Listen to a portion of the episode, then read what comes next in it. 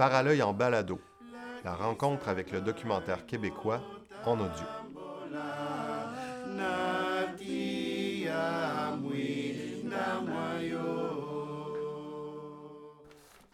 Alors, euh, bienvenue à Paralœil en balado. Je m'appelle Jean-Philippe Catelier et je suis aujourd'hui en compagnie de Mathieu Roy qui nous parle en direct euh, de Goma en République démocratique du Congo où il habite.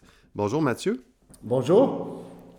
Bon, ça va bien. La, connexion réussit à, nous connecter avec toute cette distance.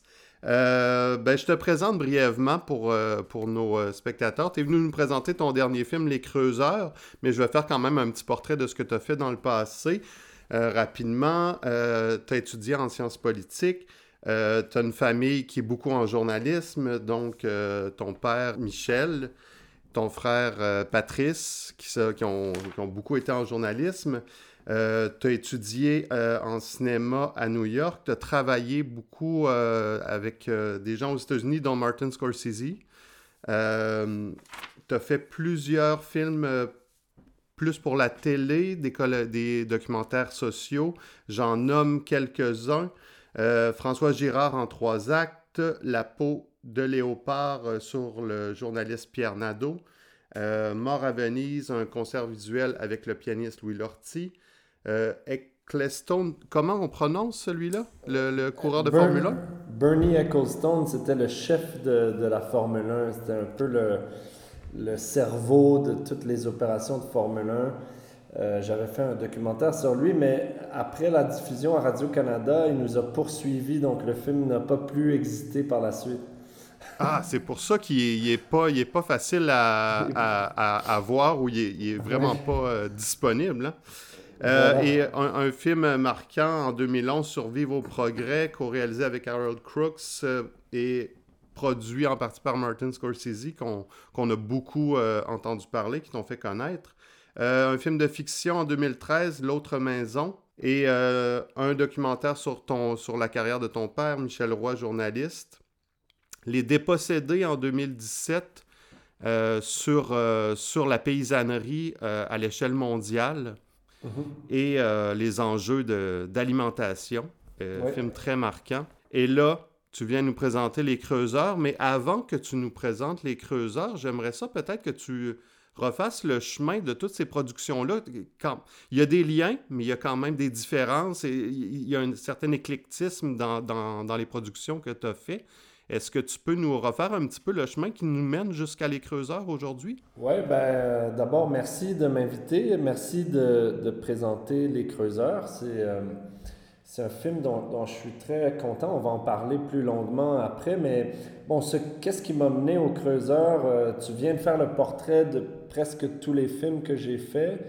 D'abord, euh, d'abord, tu sais, moi j'étais un peu prédestiné à faire une carrière de journaliste.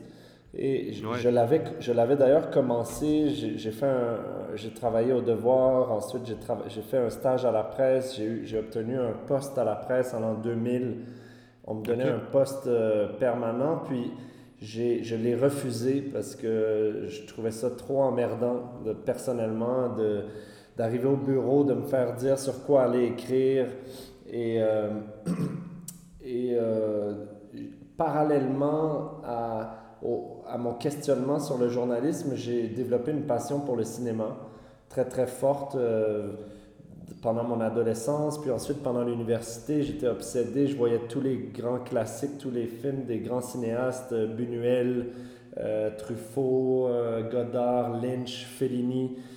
David Lynch a été Mhm. très, très, très, très marquant pour Ah moi. oui, J- pour vrai? J'étais un fan fou de Twin Peaks.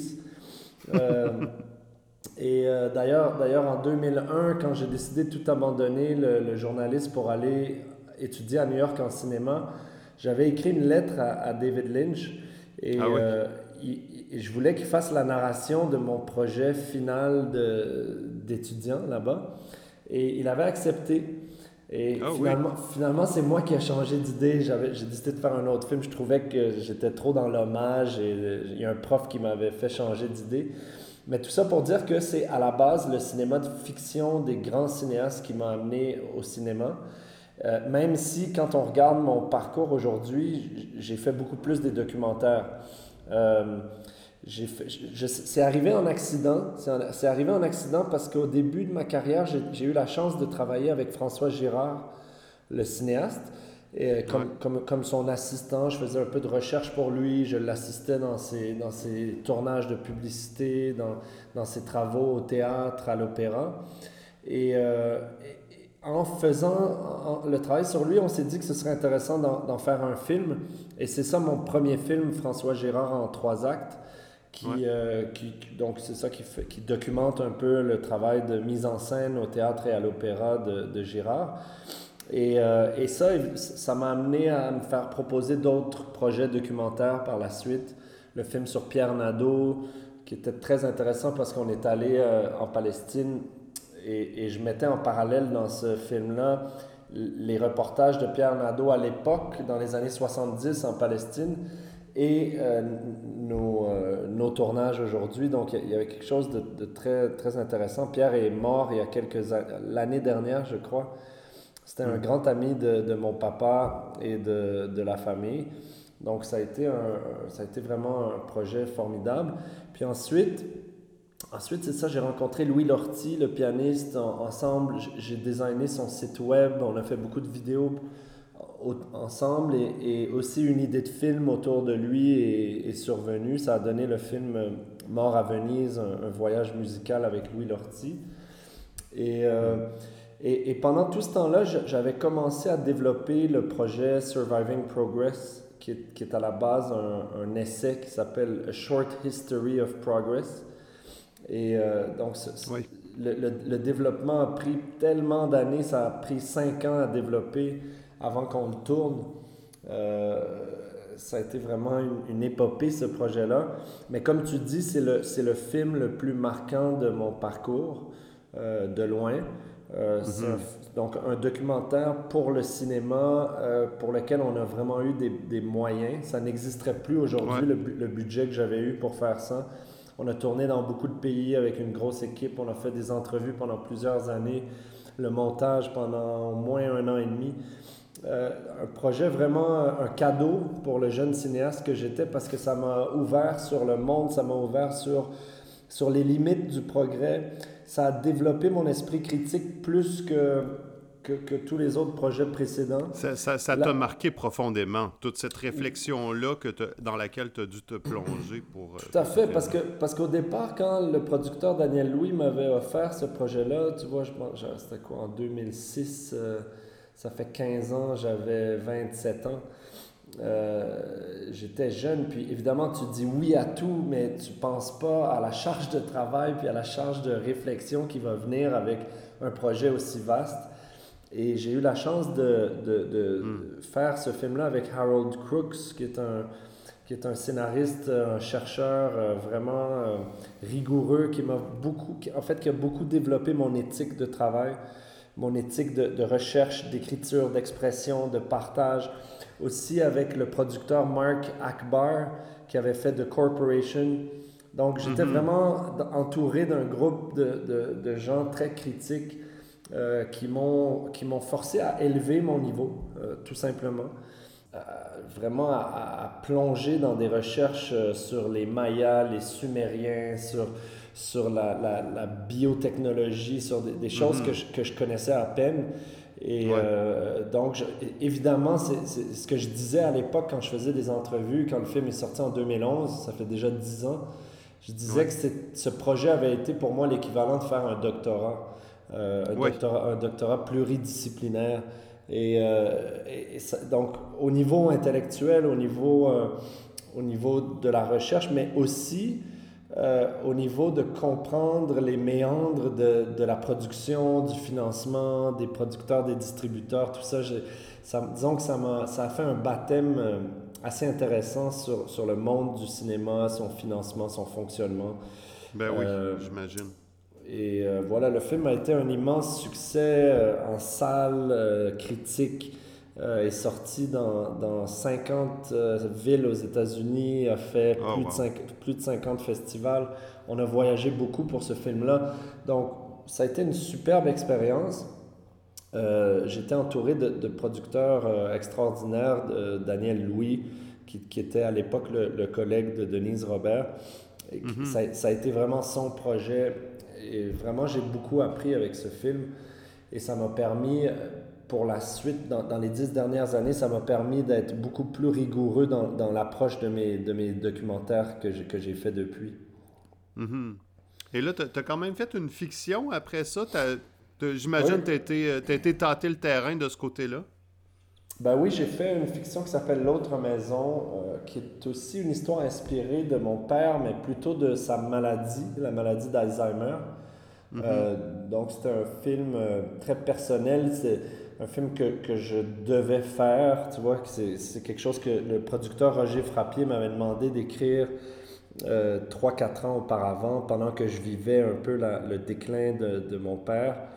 Mhm. Et voilà, c'est une magnifique expérience de, de, fiction avec, bien entouré par Roger Frappier et sa fille Félise qui, qui ont produit le film.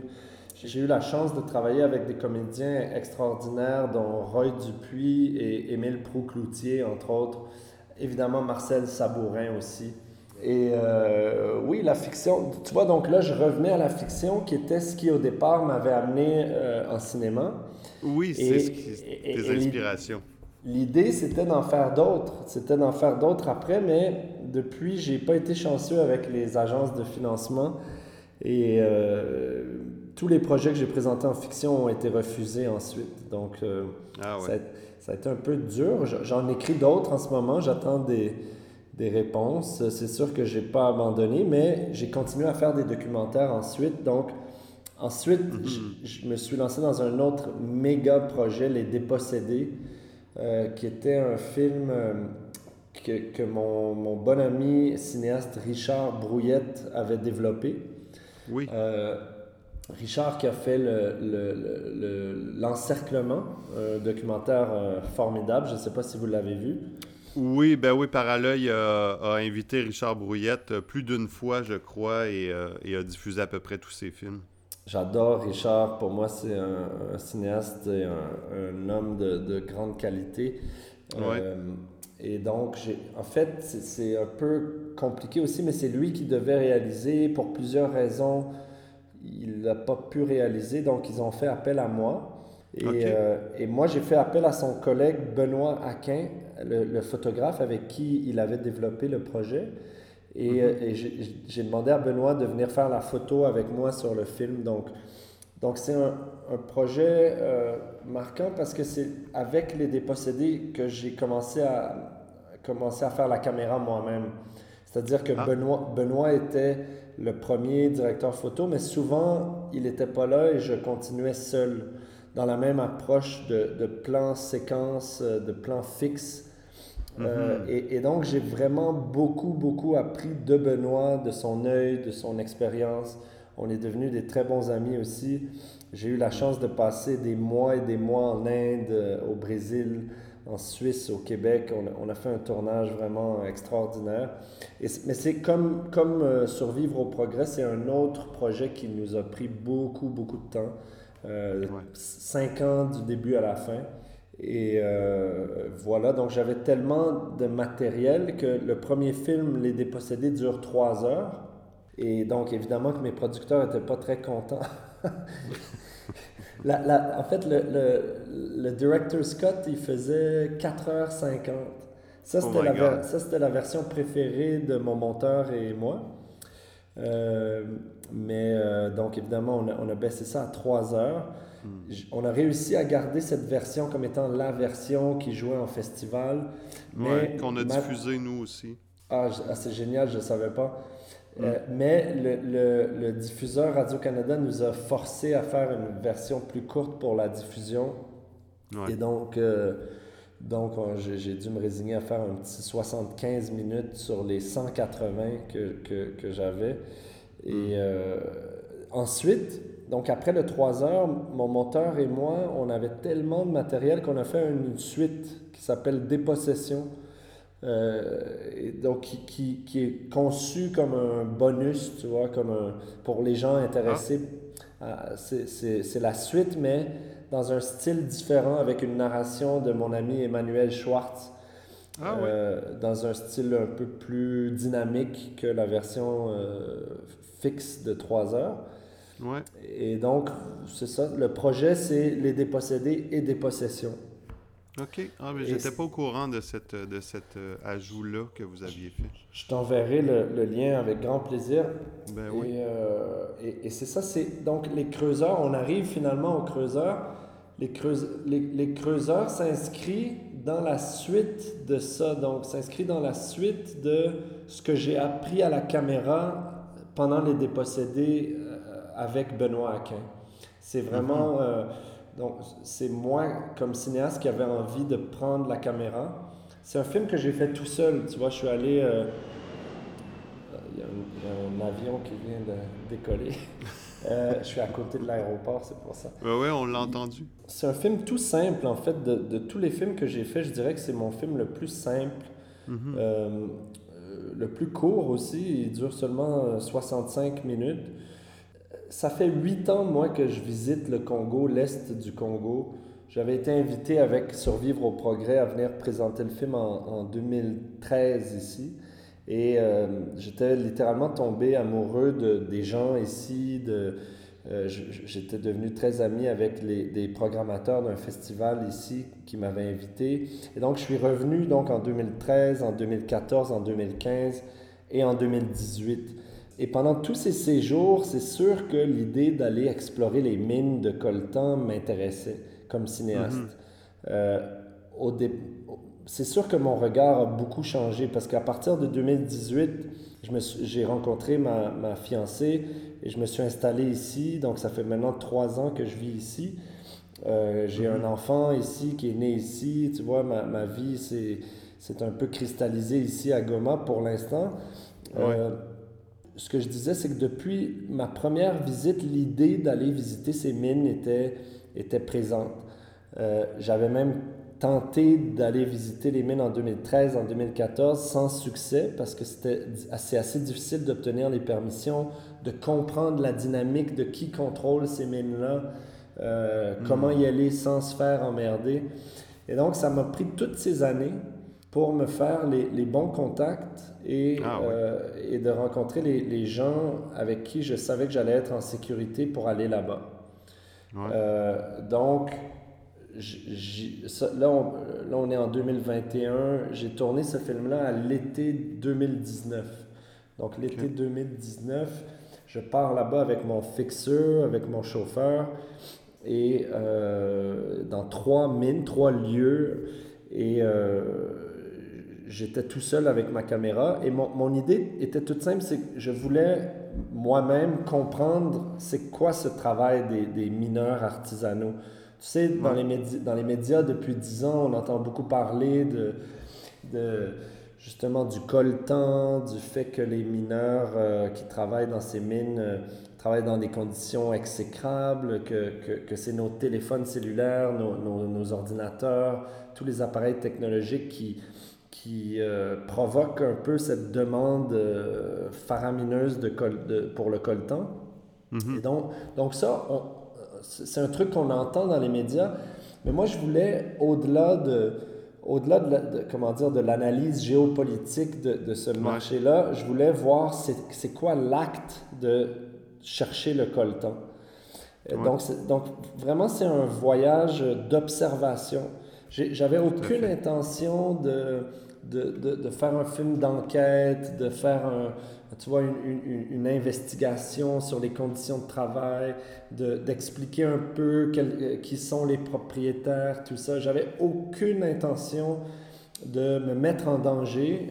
Tout ce que je voulais faire, c'était de filmer l'acte de creuser, l'acte de, de, de, de s'enfoncer dans les tunnels pour aller chercher de la terre. Ou...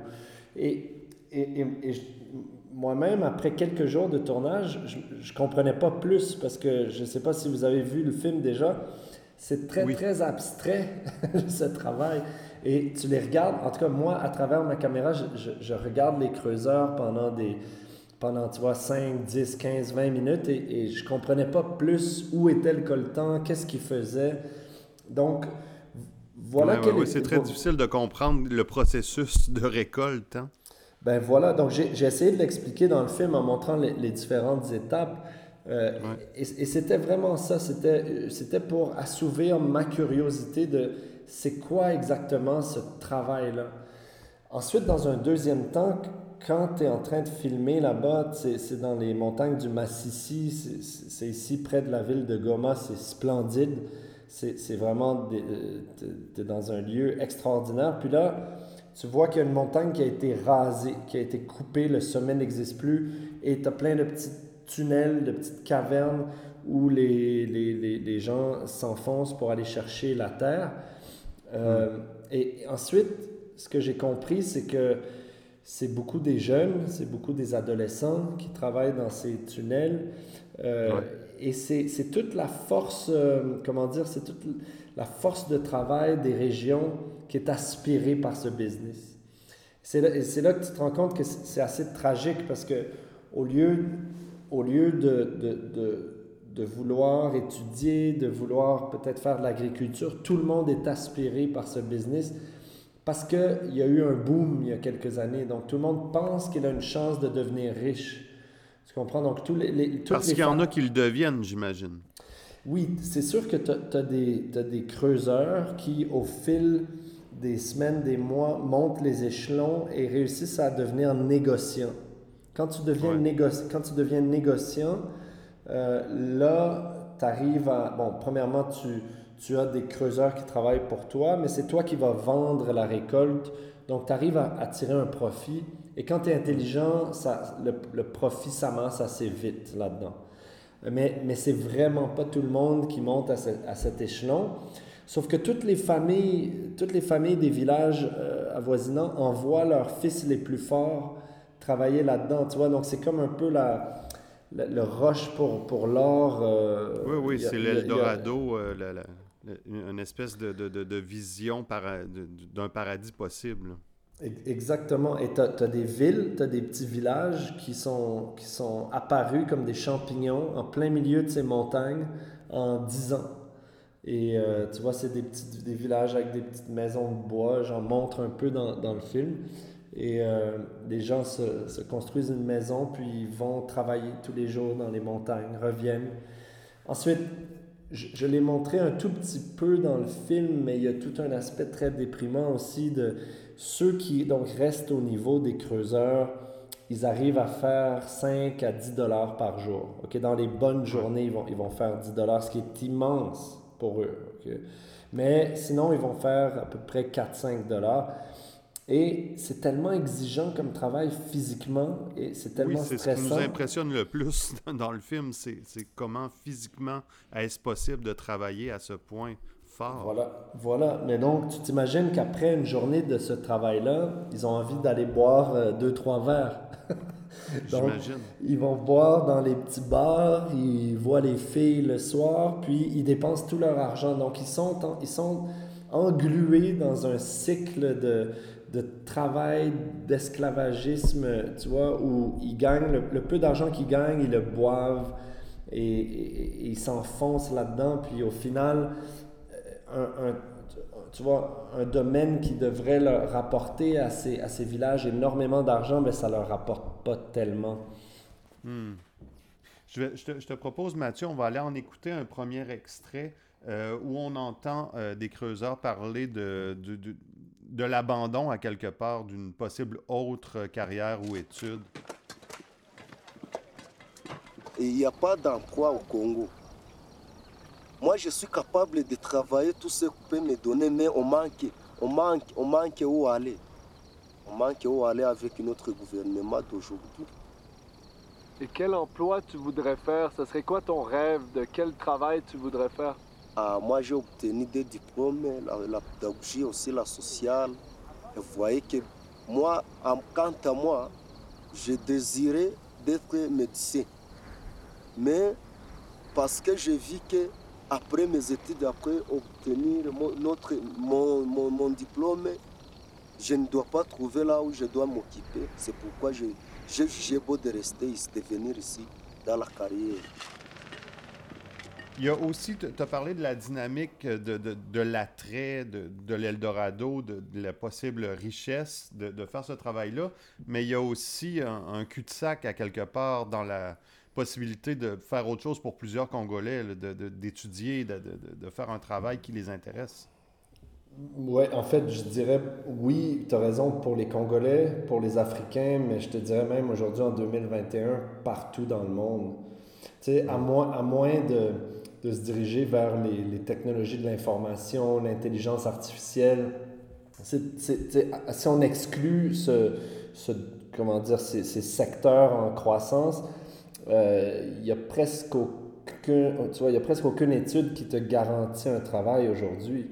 Et donc oui, effectivement, au, Congo, c'est, la situation est, est magnifiée par euh, des décennies de corruption, de guerre, euh, il n'y a pas beaucoup d'infrastructures ici.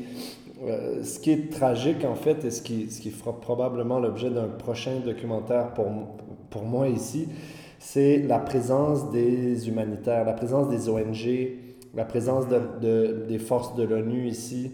Ça fait en sorte que dans l'Est du Congo, il n'y a pas d'incitatif pour les Congolais à se, comment dire, j'allais dire à se réveiller ou à, se prendre en main parce que ça fait des décennies qu'ils voient des, des, des, étrangers arriver faire les choses à leur place. Tu vois, par exemple, il y a, il y a quelques hôpitaux ici, mais il y a surtout des hôpitaux euh, de Médecins sans frontières, de la Croix-Rouge, tu vois. De, de, donc, tu n'as pas d'incitatif à créer euh, une activité économique locale. Il, y a toujours euh, il semble y avoir une forme de tutelle constante. Tout à fait. Tout à, le mot tutelle est très, très juste. Tu vois, ça fait 20 ans, 20, 20 22 ans que la MONUSCO, les forces, de, les forces de, de, des Nations Unies, sont installées ici dans l'Est du Congo. Et tu vois, la majorité des Congolais, moi, moi, je, moi je, je, suis marié à une Congolaise, tu vois, mes amis la plupart de mes amis sont congolais. Je me tiens pas trop avec les expatriés. Il y en a beaucoup, beaucoup. J'en connais quelques-uns, tu vois, mais en général, euh, je me tiens plus avec la population locale. Et je te dirais qu'il n'y a personne dans mes amis qui est pour que l'ONU que, que reste ici. Personne ne voit le, ce que l'ONU a amené à la région. Tu vois, euh, ça fait 20 ans qu'ils sont ici. C'est la mission des Nations Unies qui coûte le plus cher dans le monde. Et euh, il n'y a personne qui voit concrètement sur le terrain ce qui a changé.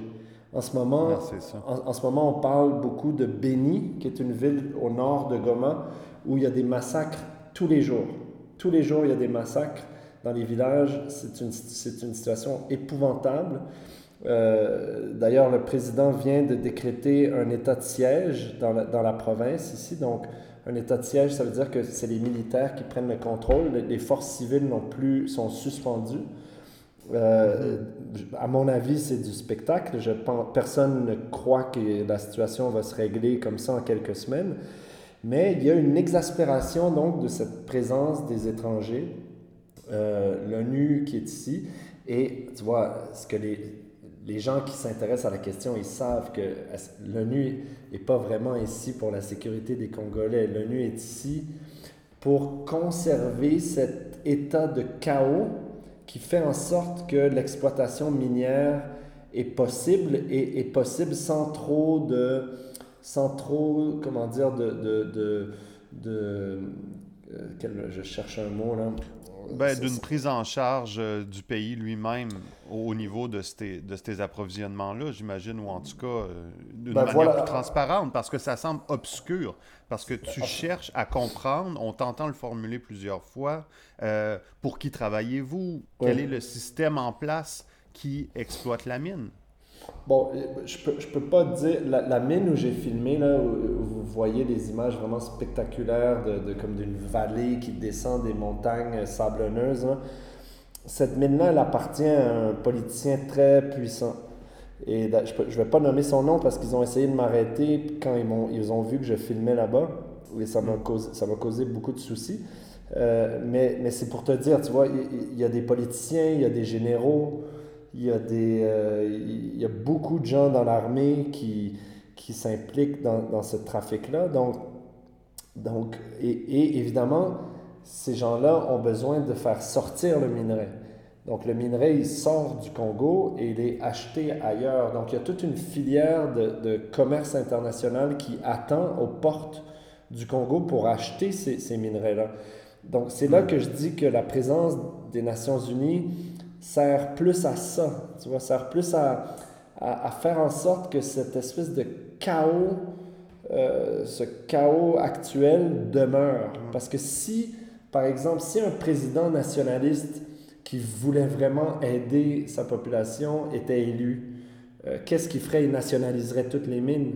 Mais il n'y a personne qui veut ça autour du Congo. Tu vois, ça fait 150 ans que les, les, les, multinationales internationales exploitent le Congo et vident les ressources du Congo. Donc, c'est le pays le plus riche au monde. Ils ont tous les minerais, ils ont du bois, ils ont des sols agricoles extraordinaires, ils ont euh, de, l'énergie hydroélectrique. Tu comprends? Donc, si, le, si le pays s'organise, euh, ça va plus pour les gens qui en profitent aujourd'hui.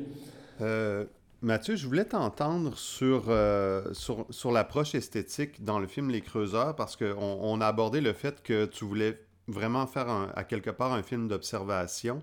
Euh, mais il y, a quand même là une, signature extraordinaire sur la manière de cadrer, sur euh, le, les choix que tu as fait, sur l'attention que tu as mis au cadre, puis puis euh, il y, a des gens qui voient le film qui, euh, qui, pensent aux magnifiques photographies de, du photographe brésilien Salgado dans, euh, qui avait fait au Pérou. Est-ce que tu as accordé de l'importance au cadrage dans le cadre de ce tournage-là?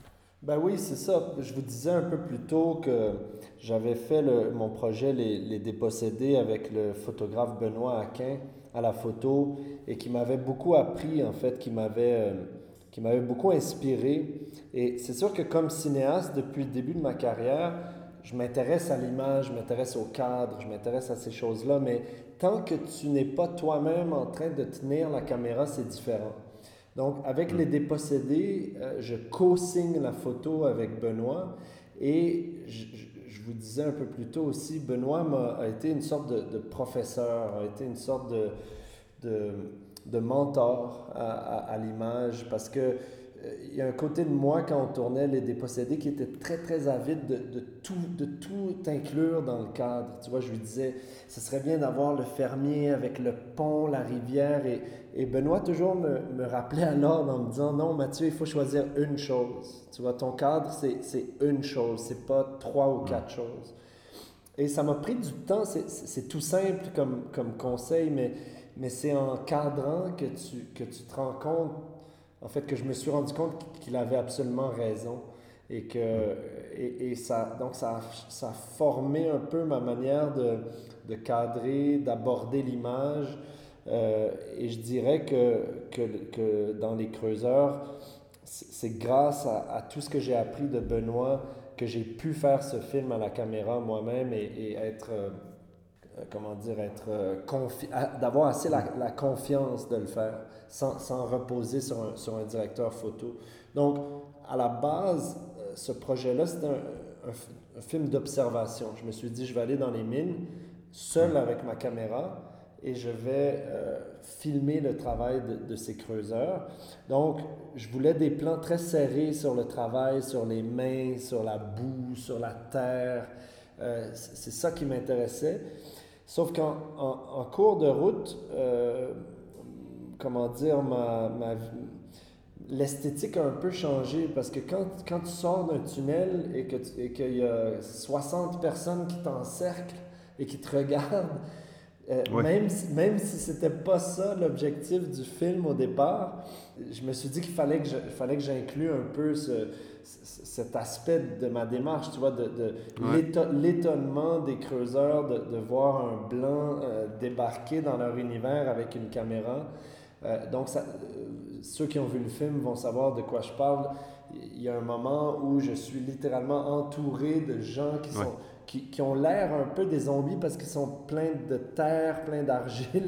Donc, c'est mm. très étrange. Et, et, j'ai décidé d'inclure des plans un peu plus larges aussi pour, euh, pour, pour, filmer le regard des creuseurs sur moi, sur mon travail. oui, c'est ça.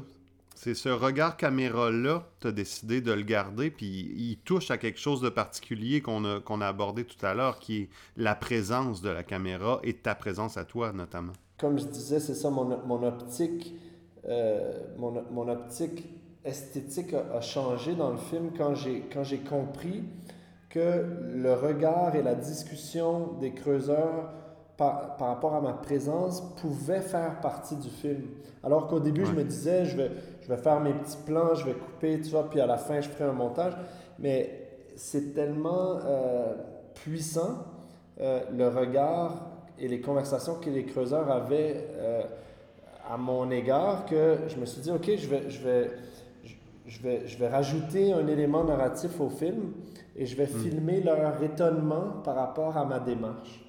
Donc, ouais. ça donne lieu à, à, des plans que j'adore, moi, qui sont très, euh, qui sont très euh, mystérieux, tu vois, où tu, tu, ils, ils, me regardent, ils savent pas trop ce que je veux. Euh, il, y a, il, y a, tout un, il y a tout un mystère, il y a tout un mood, euh, je trouve intéressant là-dedans. Puis ça donne, ça me donnait aussi l'occasion de faire le portrait de ces creuseurs, tu vois, parce que ouais. ils sont, ils sont pas souvent immobiles devant moi, donc, donc j'étais un peu l'appât pour me donner le temps d'aller regarder, d'aller filmer leurs yeux, d'aller filmer leur, leur regard, leur, leur étonnement, ouais. le, le, le, la fatigue de leurs mains, tu vois, tout ça. Et, et, et plus tard, quand j'ai eu les traductions du... Quand le traducteur m'a donné le verbatim de tout ce qu'on entend dans le film, de, donc de tout ce que les, les creuseurs, les travailleurs me disent, mais que moi je comprends pas parce que c'est soit en Swahili, soit en Kinyarwanda, je me suis rendu compte que c'était que ça revenait tout le temps, donc que, que les creuseurs disaient, mais qu'est-ce qu'il fait ici, ce blanc? Qu'est-ce que ce blanc fait ici? Qu'est-ce qu'il veut? Il veut filmer, mm. il veut nous filmer, aller vendre les images, il va mettre ça sur WhatsApp. Euh, mm. Il faut jamais faire confiance aux blancs, tu vois, donc des choses comme ça qui reviennent. Ouais. Et, et, avec le monteur, euh, Louis-Martin Paradis, on, on s'est dit que ça devenait vraiment intéressant d'inclure ça dans le film et de ne pas essayer de, le, de cacher l'appréhension de mes sujets. Donc, on ouais, a, donc, donc c'est devenu une forme de, de, de, deuxième ligne narrative dans le film, de, de la présence d'un blanc avec une caméra. Qu'est-ce qu'il veut, ce blanc? Est-ce qu'il est en train encore de nous, de, mm. de nous exploiter? Et moi, en toute honnêteté, en toute transparence, euh, j'exploite personne. Tu vois, j'ai fait ce film-là avec presque rien. Je suis allé là-bas euh, à, mes frais. Euh, avec certains d'entre eux, j'expliquais ma démarche, mais c'est pas tout le monde qui la comprend. C'est pas tout le monde qui a envie de m'accorder un moment pour comprendre ce que je fais là. Euh, donc, on, on, trouvait ça plus honnête de, de garder ça dans le film et, et que ça devienne une réflexion sur voilà, sur euh, est-ce qu'un cinéaste blanc euh, a le droit d'aller filmer des, des, des, travailleurs noirs en Afrique? Ouais. On, est, on est à une époque où, où la bien-pensance devient policière, devient, où, où on, on, nous dit beaucoup dans les médias qu'il faut faire attention à l'appropriation culturelle, euh, que tu vois, il y a des choses qu'on ne peut plus faire. Et moi-même, je me suis fait dire par les institutions, la SODEC, Téléfilm, que ils avaient un malaise avec le fait qu'un cinéaste blanc tourne des films au Congo. Mais moi, mm. ce que je réponds, c'est que moi, je suis un cinéaste québécois. Je suis marié à une Congolaise. J'ai fait un enfant euh, qui est né ici au Congo. Je ne vais pas arrêter d'être cinéaste. Je vais, je vais, continuer à faire des films. Donc, donc peut-être que, peut que justement, c'est en incluant cette nouvelle dimension dans les films qu'on qu'on se dédouane un peu et qu'on qu qu réussit à être, à être honnête envers ce que nous on fait et envers ce que les autres pensent de ce qu'on fait.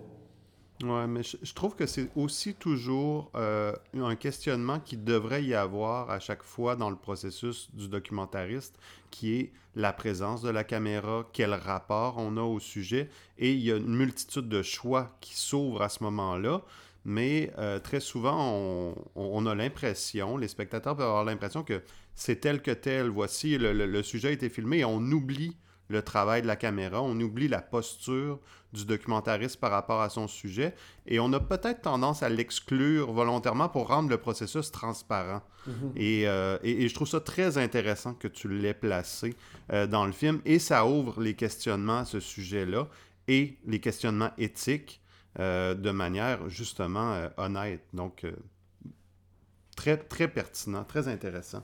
je t'entraîne tranquillement vers un extrait sonore. On va aller à la presque fin du film à 56 minutes.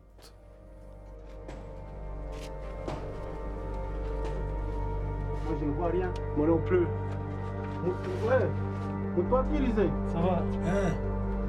La 14. Ça va, bonjour. C'est où? Dis-le, dis-le lui, est-ce que c'est loin? Non, il y a ma pigilio, Nicolas. Apa Ma pigilari, hein Donc, nous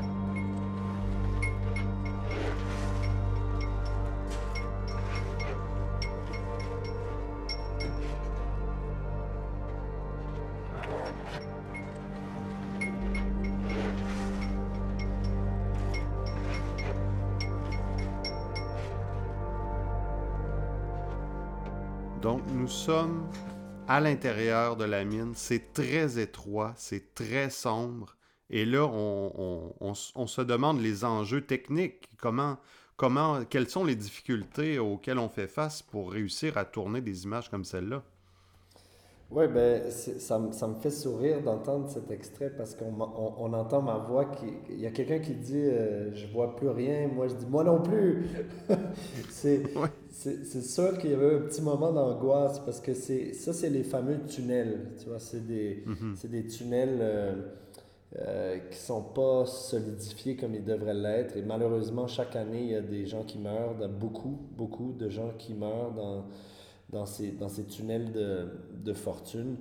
Euh, moi, bon, je savais que j'avais envie d'aller voir c'était quoi, mais en même temps, quand tu es dans le feu de l'action comme ça, puis tu rentres dans une petite caverne, une petite cave, tu vois plus rien, c'est noir, euh, il y a de l'anxiété. Techniquement, c'est pas compliqué, c'est moi tout seul avec ma caméra.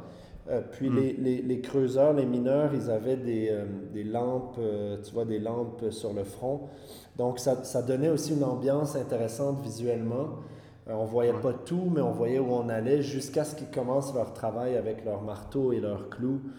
Et pour moi, c'est un des plans dont je suis le plus fier du film, un plan à la fin où tu les vois creux, tu les vois taper sur la, sur la paroi rocheuse avec leurs gros maillets puis leurs gros marteaux. Euh, ah oui, et ce minerai qui illumine, qui, euh, qui, qui, porte des couleurs et des... Ouais. Mais donc, c'est ça, pour répondre à ta question, techniquement, ça va, tu vois, ça fait partie des choses où on se dit, OK, est-ce que je suis game, est-ce que je suis pas game? J'étais game d'y aller, sauf qu'avec quand même un peu de, de frousse par moment. Euh, tu, devais ramper avec la caméra ou? Oui, c'est ça. Il fallait ramper pendant, je dirais, pendant 15 mètres. Il fallait qu'on rampe. Il y avait à peine, à peine un mètre de hauteur pendant même. 15 mètres, tu rampais pour arriver euh, sur une caverne plus, plus vaste. Et euh, tu es loin, tu es, creux, tu es loin. Euh, S'il y a un tremblement de terre, c'est fini. Mais c'est des choses qu'on, que tu vois que moi je m'étais dit, OK, je vais y aller, je savais que j'allais y aller. mais il y a toujours un peu de, de, de moments de, de, panique dans le film. Puis encore une fois, dans la même optique de ce qu'on discutait avant, c'est bien de le laisser, tu vois, de montrer que le cinéaste aussi, il est fragile, il, a peur, il n'est pas sans... sans c'est pas un, téméraire à, tout prix, tu vois. Euh, donc, mm. donc voilà, mais, mais techniquement, ça n'a pas été un film très compliqué techniquement. C'est moi tout seul avec une, une Canon C100, euh, tu vois. Euh, mm-hmm. pas, pas, de, pas de lumière artificielle, mon micro sur la caméra. Donc, c'est très agréable de faire des films tout petit comme ça aussi. Tu vois, quand tu as fait des, des, films plus gros. Ouais, tu l'avais pas vraiment fait, ça. Ben, sur Les Dépossédés, on l'a fait. Donc, Benoît et moi, tout seul avec une caméra. Ensuite, Benoît n'était pas là, donc j'étais seul souvent. Euh, euh, tu vois, donc, encore une fois, je rends hommage à mon ami Benoît Aquin parce que c'est lui qui m'a qui m'a montré que tu n'as pas besoin d'une équipe, tu n'as pas besoin d'assistant, tu n'as pas besoin de, de, de, lumière artificielle. Hmm. On peut faire les choses comme ça. Et c'est un truc que je savais intuitivement, mais, mais c'est sûr que quand tu tournes des plus gros films, les producteurs veulent toujours que l'image soit parfaite, que tu as un assistant caméra, que tu as euh, une grosse caméra avec des outils. Mais ce hmm. que ça fait, c'est que ça ralentit le, le, processus. Tu vois, ça, tout, tout est ralenti. Et donc, souvent, ça brise l'instantanéité, ça brise le, naturel. Et donc, je pense que... euh, On la- arrive à autre chose. on arrive à autre chose. Puis, donc, moi, ce qui m'intéresse plus maintenant, c'est ce genre de, de tout petit film. Je sais pas si tu as vu les films de, d'un ami à moi qui s'appelle Hubert Sauper. Il avait fait le, Euh, le le cauchemar de Darwin. Et, Ah, il a, oui. et il a fait aussi plus récemment euh, Nous venons en amis. Euh, très, très, très intéressant ce film. Nous venons en amis euh, sur le colonialisme au Soudan.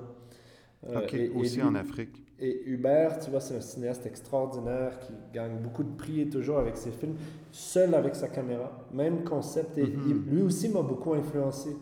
Lui aussi m'a beaucoup influencé parce que tu vois ses films, tu te dis, OK, techniquement, c'est pas euh, extraordinaire, mais c'est beau. Il, réussit, tu vois, il a un œil de, de- de cinéaste et c'est lui avec sa caméra, son micro, ça marche très bien.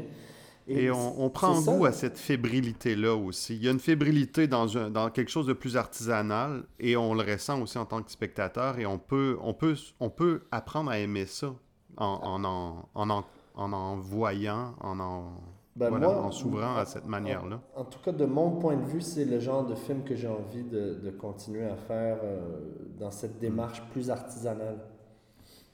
Est-ce que est-ce, que tu es sur un, un prochain projet euh, déjà? Es-tu- Est-ce que, Oui, t'es- ben, est-ce que tu travailles sur un les- prochain les- film? Tous les cinéastes, on est toujours, euh, on jongle avec plusieurs projets en même temps, on les soumet en financement. Ça, euh, oui, je, je travaille sur euh, plusieurs prochains films, dont un ici au Congo, un, un documentaire sur une académie de football.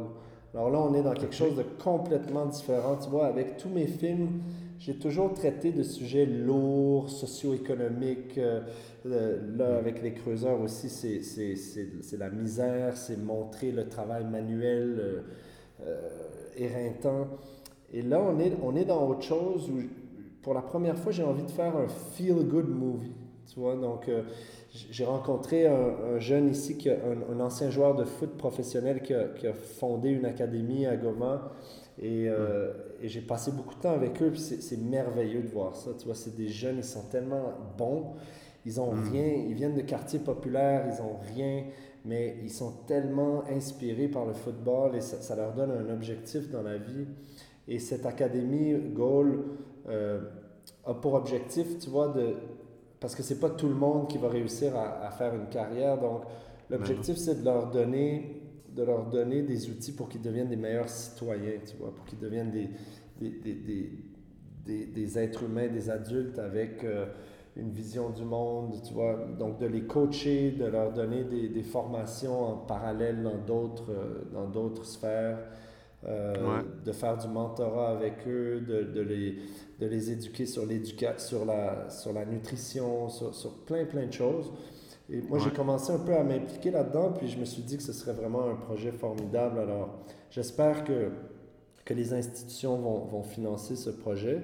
Sinon, j'écris une fiction aussi qui se passe ici à Goma euh, avec mon ami euh, comédien Emmanuel Schwartz qui, Mhm. vient, qui viendrait ici. Donc, le synopsis est assez cocasse. C'est une autofiction, donc je suis un personnage, je suis moi-même. Emmanuel Schwartz est lui-même, donc un comédien. Et moi, je suis un cinéaste, je l'appelle, je lui dis Viens, on va faire un film ici à Goma, ensemble. Mm. Euh, J'ai eu une petite bourse pour faire un film. Finalement, il arrive, puis on n'arrive pas à faire le film. Il y a, il y a plein d'obstacles. Et, et donc, c'est c'est un prétexte, donc, pour. C'est une sorte de road movie pour montrer Ouais. Ma vie ici, pour montrer le Congo. Pour, euh, c'est vraiment une rencontre culturelle, mais c'est surtout une réflexion sur la vie versus le cinéma. Tu vois, qu'est-ce que qu'est-ce qui est plus important? Tu vois, moi, je viens d'avoir un, enfant, j'ai un bébé qui a, qui a six mois.